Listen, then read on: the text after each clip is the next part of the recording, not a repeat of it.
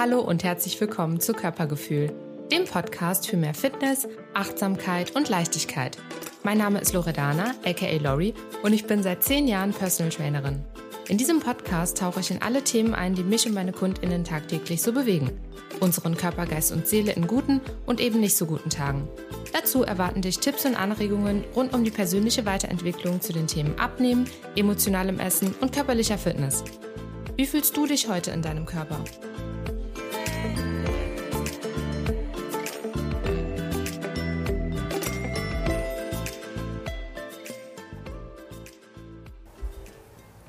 Hallo und herzlich willkommen zum dritten Teil der Reihe Nachhaltig abnehmen. Und ich habe es im letzten Teil ja bereits angekündigt. Es geht heute um das emotionale Essen. Denn seien wir ehrlich, aufgrund der ganzen Bandbreite an Möglichkeiten und der schnellen Verfügbarkeit von Lebensmitteln ist Essen im Allgemeinen schon längst nicht mehr nur dazu da, unser biologisches Grundbedürfnis zu stillen und ich habe ja bereits in den ersten zwei Teilen über unseren Lebensstil und unser Essverhalten gesprochen im Allgemeinen, die es uns eben heutzutage so schwer wie noch nie gemacht haben, abzunehmen. Essen hat auch aufgrund des Geschmacks und unserem Genuss eben einen extrem emotional befriedigenden Charakter, weil es kurzfristig Glückshormone ausschüttet und es uns somit vermeintlich erstmal total von negativ empfundenen Gefühlen ablenken kann, die wir Menschen ohnehin viel lieber wegdrücken, als uns sich ihnen zu stellen. Das habe ich in meiner Achtsamkeitsausbildung in der Mindful Masters Academy bei der lieben Sarah Desai äh, selber äh, an mir erfahren dürfen und auch eben gelernt, dass ich nicht die Einzige bin, die das äh, versucht. Und ja, ich durfte eben auch in der Ausbildung lernen, dass Achtsamkeit ein mentaler Zustand ist, in dem wir unser Bewusstsein auf den gegenwärtigen Moment konzentrieren. Wir sind immer ganz oft in der Vergangenheit oder in der Zukunft unterwegs gedanklich. Und jetzt kommt der Knackpunkt, unsere Gefühle überhaupt erstmal anzuerkennen und zu akzeptieren, statt sie wegzudrücken und zu kompensieren. Wir Menschen kennen ja auch viele Ablenkungsmanöver von negativen Gefühlen, wie zum Beispiel achtloses Scrollen sozialer Medien, Alkohol, Rauchen und viele mehr, die ja auch alle zu festgefahrenen und dann automatisierten Verhaltensweisen werden. Ab einem bestimmten Punkt kann die Lage dann sogar kippen und wir fallen in ein Suchtverhalten, schleichend, aber stetig, wenn wir den Kreislauf nicht durchbrechen. Und jetzt kommt aber ein bemerkenswertes Problem, weil Essen ist eben keine gesellschaftlich anerkannte Droge wie Kokain oder Alkohol zum Teil und auch nicht immer. Ähm, die Sache ist ziemlich klar für uns. Wer täglich zu tief ins Glas schaut oder täglich zu irgendwelchen Drogen greift, hat eben ein Problem und ein Suchtverhalten. Und wer das bei sich selbst anerkennt, der hat nur dann Chancen auf Heilung, wenn diese Drogen, der Alkohol oder Kokain, äh, aus dem Leben verbannt werden. Ähm, manchmal geht es da eben auch um das soziale Umfeld und so weiter oder den Beruf, was auch immer. Aber bei Essen hat das Ganze eben folgendes Problem. Auf Essen können wir A nicht verzichten und B bedeutet Essen aber auch gleichzeitig so viel Leben, Energie und Lebensqualität und es ist aus unserem Leben nicht wegzudenken da hat man es einfach hundertfach so schwer, zumal auch viel zu wenig über die Grauzonen gesprochen wird, wenn Essen zu einem Suchtverhalten wird. Und ja, wenn dann eben auch nur die Extremfälle angesprochen werden und die bekannt werden wie äh, Binge-Eating oder andere Essstörungen. Ich würde gerne an der Stelle auch eine kleine Triggerwarnung aussprechen an der Stelle, falls du gerade zuhörst und du spürst, dass dir das Thema nicht gut tut oder du dich davon stark getriggert, fühl getriggert fühlst. Ich habe in den Show Notes ein paar Adressen vorbereitet, bei denen du dich melden kannst online, wenn du dir Hilfe suchen möchtest zu diesem Thema und dir einfach sagen, dass du damit nicht alleine bist selbst habe Erfahrungen mit diesem Thema gemacht und äh, habe aus Neugierde und auch weil es einfach in meinem Berufsfeld oft mir oft begegnet, mal recherchiert. Laut der World Health Organization leiden über 14 Millionen Menschen an einer Essstörung. Genau aber wegen dieser Grauzonen des emotionalen Essens und der Tendenz dazu, die wir alle haben, denke ich, wollte ich mich als Coachin auch für mein und auch für mein eigenes Wohlbefinden, also nicht nur wegen meines Berufs, damit auseinandersetzen. Denn ich stoße nicht nur täglich seit Jahren in der Arbeit mit meinen Kundinnen auf dieses Thema, sondern eben auch aufgrund meiner eigenen Erfahrungen. Und da würde ich gerne einfach mal mit starten. Ähm, ja, das erste Mal, dass ich mich erinnern kann, so richtig darunter gelitten zu haben, war als junge Pubertierende, so mit 13, 14, als ich anfing, etwas autonomer zu werden und, und mein Kopf so, so laut wurde und mir ganz viele Geschichten erzählt hat. Und da habe ich als einzige Möglichkeit gesehen, mich mit Chipstüten oder eben vollgepackten Tellern zu betäuben. Und ich kann mich an manche Szenen noch so genau erinnern, als wäre es gestern gewesen. Also die haben sich so krass in meinen Kopf eingebrannt. Und mit der hormonellen Veränderung in meiner Pubertät wurde das eigentlich immer nur noch schlimmer und schlimmer. Und mein Appetit und mein Hunger auf Süßes, Salziges, am besten auch alles gleichzeitig, das war gar nicht mehr zu stoppen. Und ich fühlte mich teilweise richtig fremdgesteuert. Und das ist auch das, was meine Kundinnen mir manchmal so erzählen. Äh, und wenn ich dann aber betäubt von allem auf dem Rücken lag, in meinem Bett, in meinem Zimmer, dann hasste ich mich so dafür und wollte eigentlich einfach nur jemand anderes sein. Ich, ich steigerte mich auch in den Mengen. Also mein, mein, das war so ein krasser Teufelskreislauf, in dem ich mich befand. Äh, die Mengen wurden krasser, mein Magen wurde größer, meine Geschmacksnerven empfanden Obst eigentlich gar nicht mehr als süß. Äh, normale Speisen waren auch nicht mehr salzig genug oder ja, befriedigend genug. Und von einer Chipstüte wurden es dann zwei Chipstüten. Von normalem Mittagessen wurde es dann zu zwei Chipstüten und mehr als eine normale Menge Mittagessen, bis mir teilweise schlecht wurde. Und ja, manchmal konnte ich dann auch an nichts anderes mehr denken als an das Abendessen, was danach kam. Ähm, in Klammern nochmal zu diesem Thema, das hört sich jetzt vielleicht auch ein bisschen krass an, dass verschiedene ZuhörerInnen werden hier sich entweder darin vielleicht wiedererkennen können, andere nicht. Persönlichkeiten sind sehr, sehr komplex und ich für mich habe in meinem ganzen Leben Essen immer als Trostpflaster empfunden und habe mir das selber so ankonditioniert. Und ja, wer Haustiere hat, ich habe ja, wer mich kennt, weiß, ich habe einen großen Hund, äh, den Jackson, einen weißen Schäferhund mit dem ich auch wieder so viel über meine Persönlichkeit lernen durfte.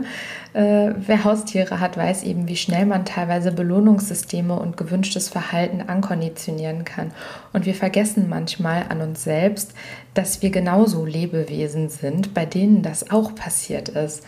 Und durch unser Bewusstsein sind wir aber teilweise so stark in unseren eigenen Gedanken und, und auch Überzeugungen und, und, und Gefühlen gefangen, dass wir total vergessen haben, was, was uns unterbewusst eigentlich noch so steuert. Und ja, da ist dann die Achtsamkeitsausbildung gekommen und hat mir wirklich teilweise den Schleier von den Augen genommen. Ja, Wissen ist Macht. Das sagt man zumindest so. Und ich denke, viele Menschen kommen zu mir mit dem Wunsch, dass ich sie auf meinen Wissensstand bringe und sie erleuchten soll, mit welcher Diät und welchem Abnehmprogramm es ihnen am besten gelingt abzunehmen. Und ja, Wissen ist Macht, das ist richtig, aber unsere täglichen Gewohnheiten haben eine noch viel größere Macht auf unser Dasein, als wir denken. Und um diese zu verändern, brauchen wir eine Menge Geduld, eine Menge Ausdauer, Selbstvertrauen, Willensstärke, Kraft. und Zeit und Geduld zur Veränderung. Und wenn du diesbezüglich nochmal ja, dich etwas mehr mit diesem Thema befassen möchtest, ich habe auch eine Podcast-Folge aufgenommen, die äh, heißt Veränderung beginnt im Kopf. Das ist, glaube ich, die nicht vorletzte Folge, weil da war Teil 1, die Folge davor. Und da habe ich einige Denkanstöße zusammengefasst, die den Stein ins Rollen bringen können. Ja, ebenso ist aber das emotionelle Essen auch ein Teufelskreis, der nämlich genau dann entsteht, wenn Hormone wie zum Beispiel unser Insulinspiegel uns ständig suggerieren, hungrig zu sein, weil wir ihn ja mit nährstoffarmen ein- bis zweifach Zuckern äh, eigentlich ständig triggern.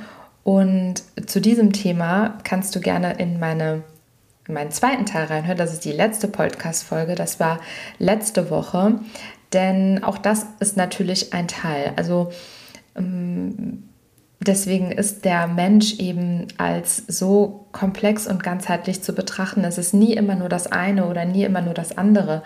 Ähm, und wenn du jetzt in diesem Teufelskreis gekommen bist, ist eben auch das zu betrachten dass es auch nicht immer nur die Gedanken und Gefühle sind, die einen zu Essen greifen lassen, sondern eben auch teilweise äh, ja, Fehlfunktionen äh, einiger Hormone, wie zum Beispiel den Insulinspiegel.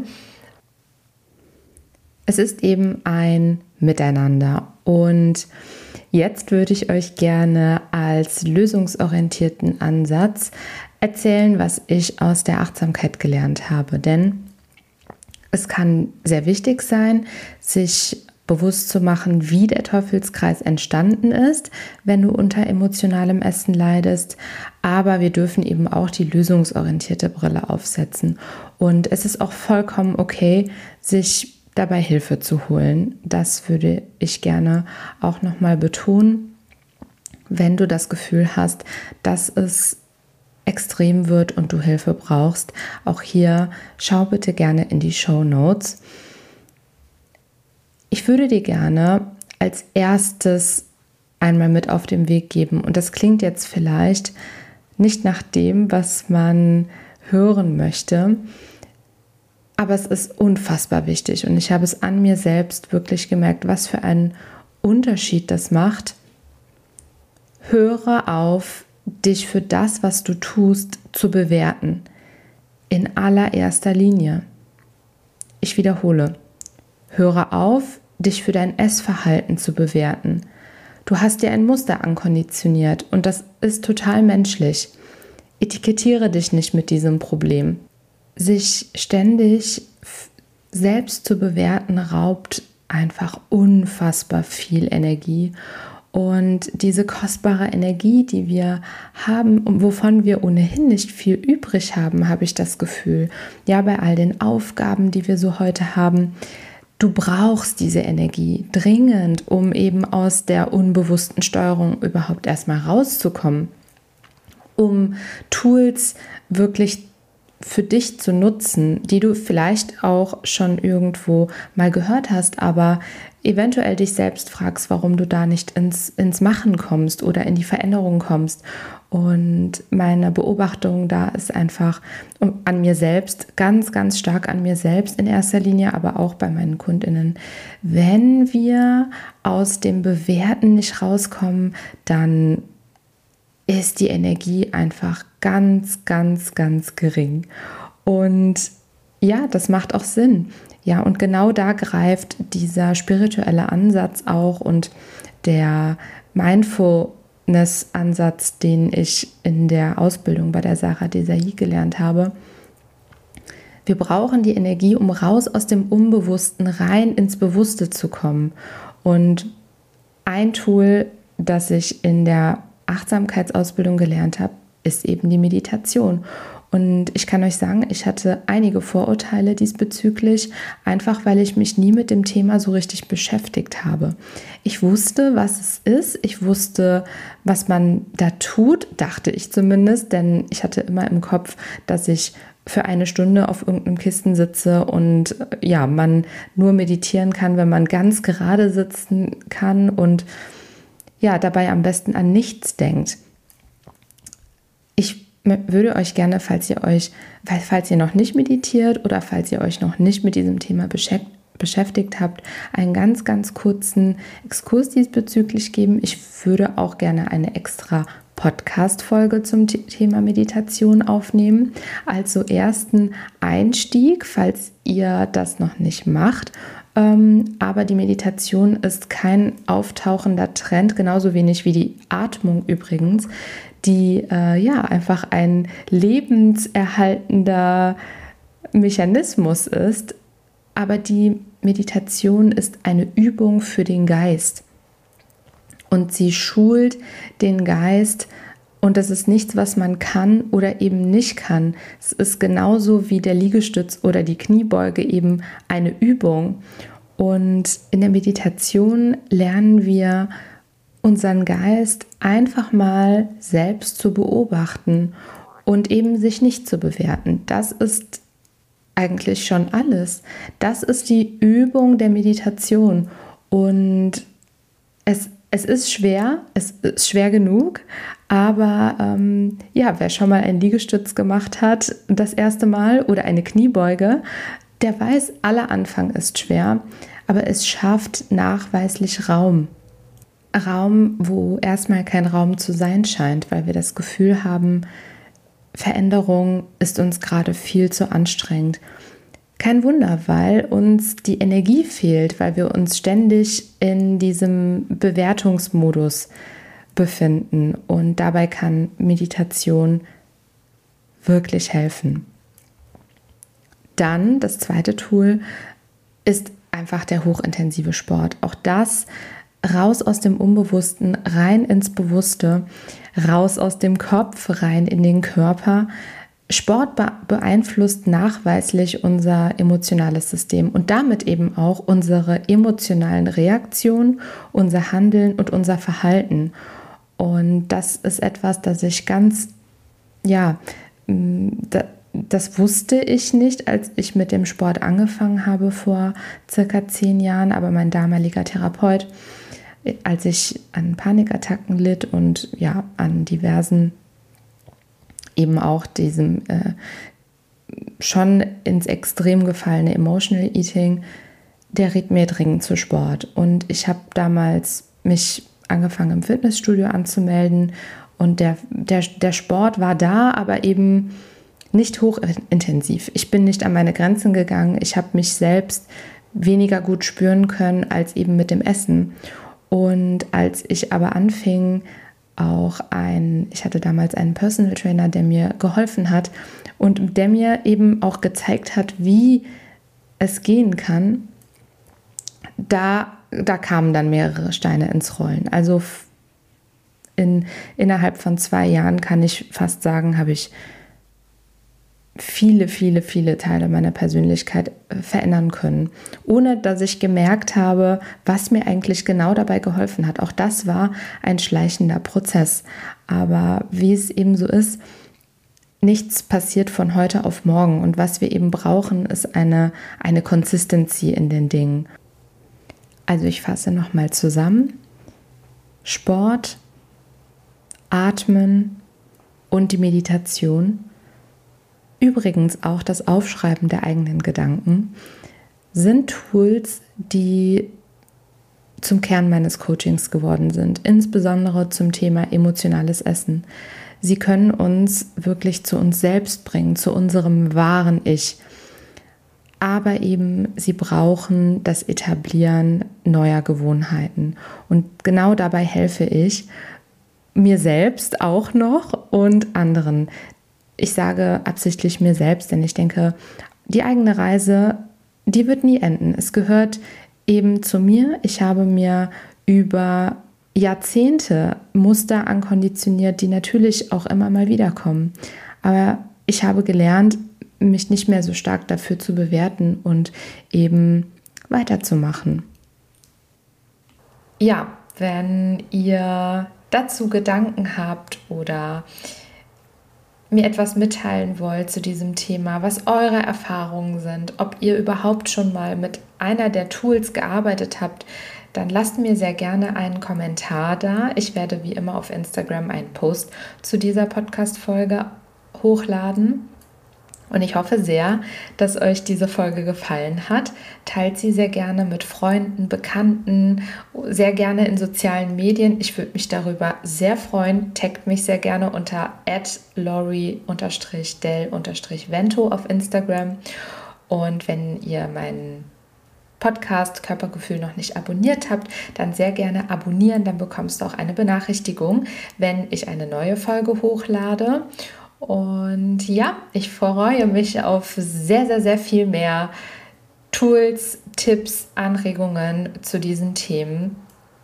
Und bin erstmal sehr, sehr happy, dass ich diese drei Teile so ja auch auseinanderklamüsert habe, denn ich finde, erstmal ist wichtig, überhaupt auch da Bewusstsein bei meinen ZuhörerInnen zu schaffen, worum es eigentlich geht auch in der ganzheitlichen Betrachtung des eigenen Körpergefühls. Okay, ich wünsche euch einen wunderschönen Tag, Abend, wo auch immer, was auch immer du gerade machst und wie viel Uhr es auch immer ist. Ciao ragazzi!